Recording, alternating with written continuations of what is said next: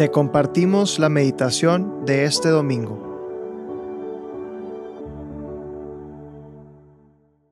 En el nombre del Padre, del Hijo y del Espíritu Santo. Amén. Espíritu Santo, te quiero pedir que abras nuestro corazón para acoger tu presencia, no solo durante esta reflexión, sino durante todo este domingo 18 de junio. Lectura del Evangelio según Mateo, capítulo 9, versículo 36, al versículo 8 del capítulo 10. En aquel tiempo, al ver Jesús a las multitudes, se compadecía de ellas, porque estaban extenuadas y desamparadas, como ovejas sin pastor. Entonces dijo a sus discípulos, La cosecha es mucha y los trabajadores pocos.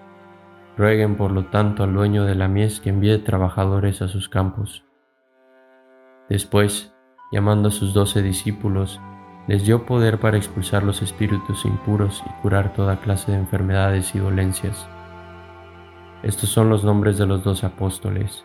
El primero de todos, Simón, llamado Pedro, y su hermano Andrés. Santiago y su hermano Juan, hijos de Zebedeo. Felipe y Bartolomé, Tomás y Mateo, el publicano, Santiago, hijo de Alfeo y Tadeo, Simón el cananeo y Judas Iscariote, que fue el traidor. A estos doce los envió Jesús con estas instrucciones. No vayan a tierra de paganos ni entren en ciudades de samaritanos, vayan más bien en búsqueda de las ovejas perdidas de la casa de Israel. Vayan y proclamen por el camino que ya se acerca el reino de los cielos. Curen a los leprosos y demás enfermos resuciten a los muertos y echen fuera a los demonios. Gratuitamente han recibido este poder, ejérzanlo pues gratuitamente. Palabra de Dios, te alabamos Señor.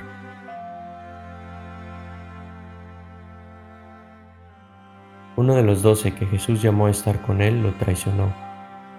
La traición de Judas Iscariote pone en evidencia una verdad muy profunda de la vida que es el rechazo. Si en nuestra vida hemos amado, entonces habremos ya hecho la experiencia de alguno que haya rechazado nuestro amor y que incluso nos haya apartado de su vida. En estas situaciones nos suele venir la pregunta, ¿qué pude haber hecho para que no me rechazara? Pero ya esta pregunta revela un cierto modo de pensar. ¿Cómo puedo vivir de manera que ninguno me rechace? Es una mentalidad que calcula y que quiere tener control incluso en las relaciones. Pero el hecho de que en nuestra vida probaremos la amargura del rechazo es innegable. La vida de Cristo lo manifiesta claramente, porque incluso Él, que ha sido el hombre que más ha amado en esta vida, ha sido rechazado con la traición de uno de los más cercanos a Él. Y ya que nuestra naturaleza humana detesta el rechazo, cuando lo prueba se resiste. Por ello, de frente al rechazo de una persona, algunos toman una actitud soberbia con pensamientos como, Pobrecito, no puede reconocer lo increíble que soy.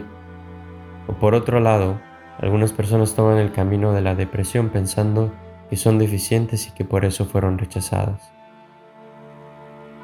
Pero vivir una vida tratando de controlar las relaciones y de nunca probar el rechazo tiene como único destino una vida estéril, que no solo causa una esclavitud interior al que dirán, sino también una muerte en nuestras relaciones porque la única fuerza que genera vida alrededor de nosotros es el amor.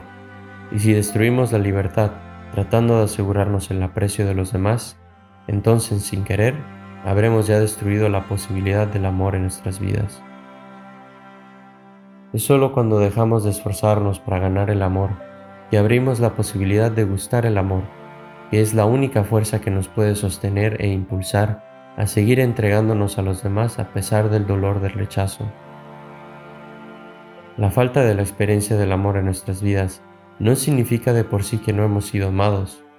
Por ejemplo, cuánto amor no descubierto de nuestros padres, que han superado día tras día los límites de la propia naturaleza humana, trabajando, sirviéndonos y estando ahí para nosotros. Sí, amor imperfecto, pero aún así amor que sigue esperando a ser descubierto una y otra vez a través de nuestra memoria. Que no hayamos sido amados en el modo que queríamos o esperábamos no significa que no hemos sido realmente amados. El amor solo lo podremos gustar cuando dejemos de exigirlo.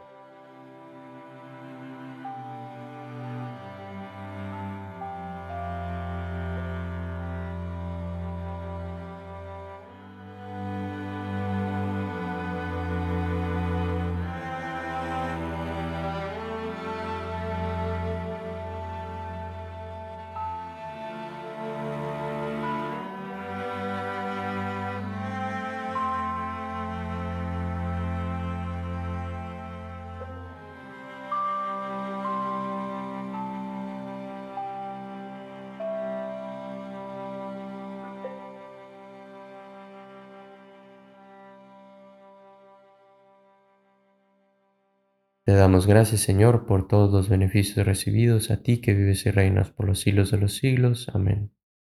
Cristo Rey nuestro, venga a tu reino. María, Reina de los Apóstoles, enséñanos a orar. En el nombre del Padre, del Hijo y del Espíritu Santo. Amén.